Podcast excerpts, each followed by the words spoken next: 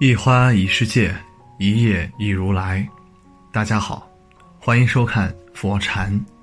今天和大家分享的是，教养说起来很大，但做的其实都是小事。美国做过一个很有意思的实验，实验人员在街角一处安装了摄像头，每一个走过的人都很安静优雅，甚至还会捡起地上的垃圾。可当监控被收走后，路边和街角又多了不少的垃圾。有这么一句话：“我背对太阳而立，为的是不让别人看见自己身后的阴影。”每个人在人前都会习惯性的收起自己的缺陷的一面，只展示出自己的美好。但是细节见修养。一个人真正的教养是装不出来的，它是人前的约束。更是人后的自律。生活中的每一处细节，其实都是教养的折射。一，真正优雅的人从不会显摆自己的优越。曾经看过一则新闻，在深圳的一家书店里，一位穿着阔气的太太对一位小姑娘破口大骂了十几分钟。究竟发生了什么事情，让那位太太如此愤怒？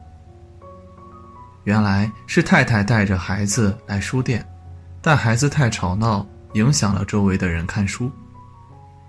一位小姑娘正在写论文，被吵得烦，便轻声的提醒了几句。那位太太便怒不可遏的拍桌而起，大骂小姑娘多管闲事，还炫耀起了自己的老公是副教授，自己的穿着一身是名牌，这些是小姑娘拍马也赶不上的。让我不由想起了心理学上的一个达克效应，是说素质越低的人越容易有一种莫名的优越感。真正优雅的人从不会显摆自己的优越，他们低调、谦和、温润、有力量。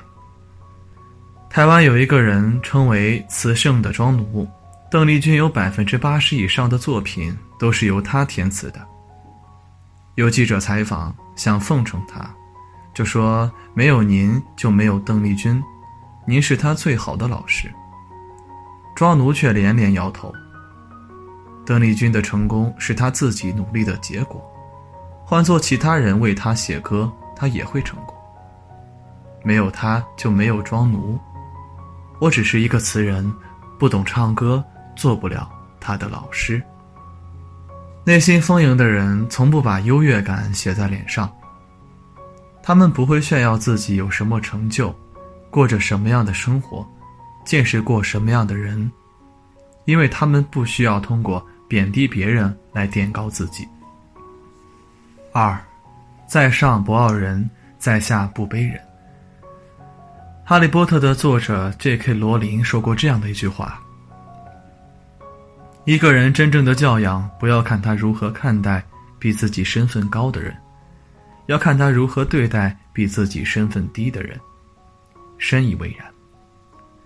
一个人在面对上司、权贵时，态度可能会很好，因为这与他的利益相关。而当一个人无论是朝上还是对下，都能够温润有礼，才是真正的高贵。陆寒冰曾经讲过一段他的经历。有一回，他到一位同事家里做客。他是部门的一把手，那位同事是他的下属。同事家雇了一位保姆，但保姆年迈，腿脚有些不便。同事一边笑语盈盈的陪他聊天，一边不时的指挥老保姆干这干那。老保姆忙前忙后，一脸惶恐。临别时，一个意外发生，让卢寒冰见到了同事的另一张面孔。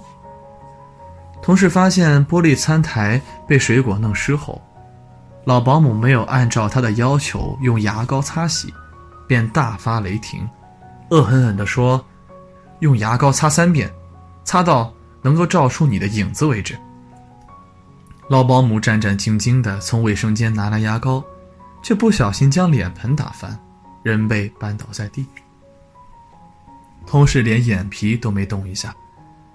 转过头来，微笑着送别卢寒冰。那一刻，卢汉斌心里打了个寒战，并从此疏远了他。正如有位作家所说：“你对待弱者的态度，就是你的教养。一个有教养的人，在上不傲人，在下不卑人，不会心安理得的随意的指使清洁阿姨，不会对外卖小哥颐指气使。”不会高高在上对待不如自己的人，而是心怀悲悯、发自内心的尊重、体谅和友爱他人。这样的人才能获得别人长久的青睐和信任。三，这就是教养。作家余秋雨曾在德国生活过一小段时间，他找了一处房子，感觉很不错，打算跟房东老人签约。但老人暂时阻止了他。你还没住，不知道好坏，先签试住合约吧。有了体验后再决定是否长租。余秋雨便签了五天短约。五天后，余秋雨很满意，准备跟老人签长约。哪知一不小心，他打碎了一个玻璃杯，连忙打电话跟老人道歉。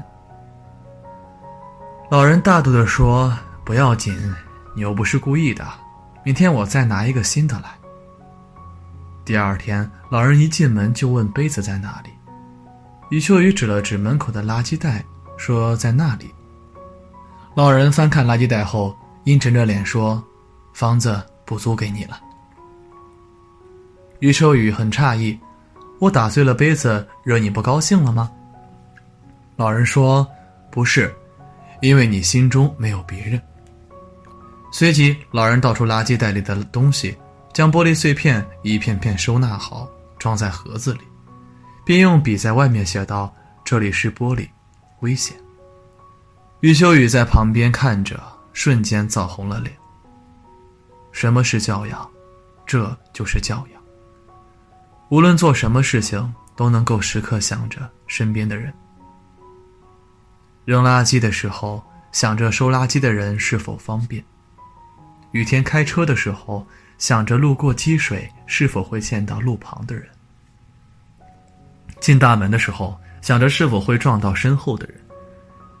好的教养并不难，设身处地的为别人考虑，将心比心，就是一种极好的修行。特别喜欢葛总说过的一句话：“真正的教养不是往外看，是往里看，往自己身上看。”对自己有要求，再把这种要求潜移默化成做人做事的准则。教养说起来很大，但做的其实都是小事。下面我讲一些日常生活中体现的细节。一，尊重别人的不同，哪怕别人的行为你完全不理解。二，跟人一起不要总说自己独特的一面，克制自己的优越感。三，不打听别人的私事，更不要四处宣扬别人的私事。四，与人交往时不要太情绪化，不要一不高兴就摆出一张臭脸。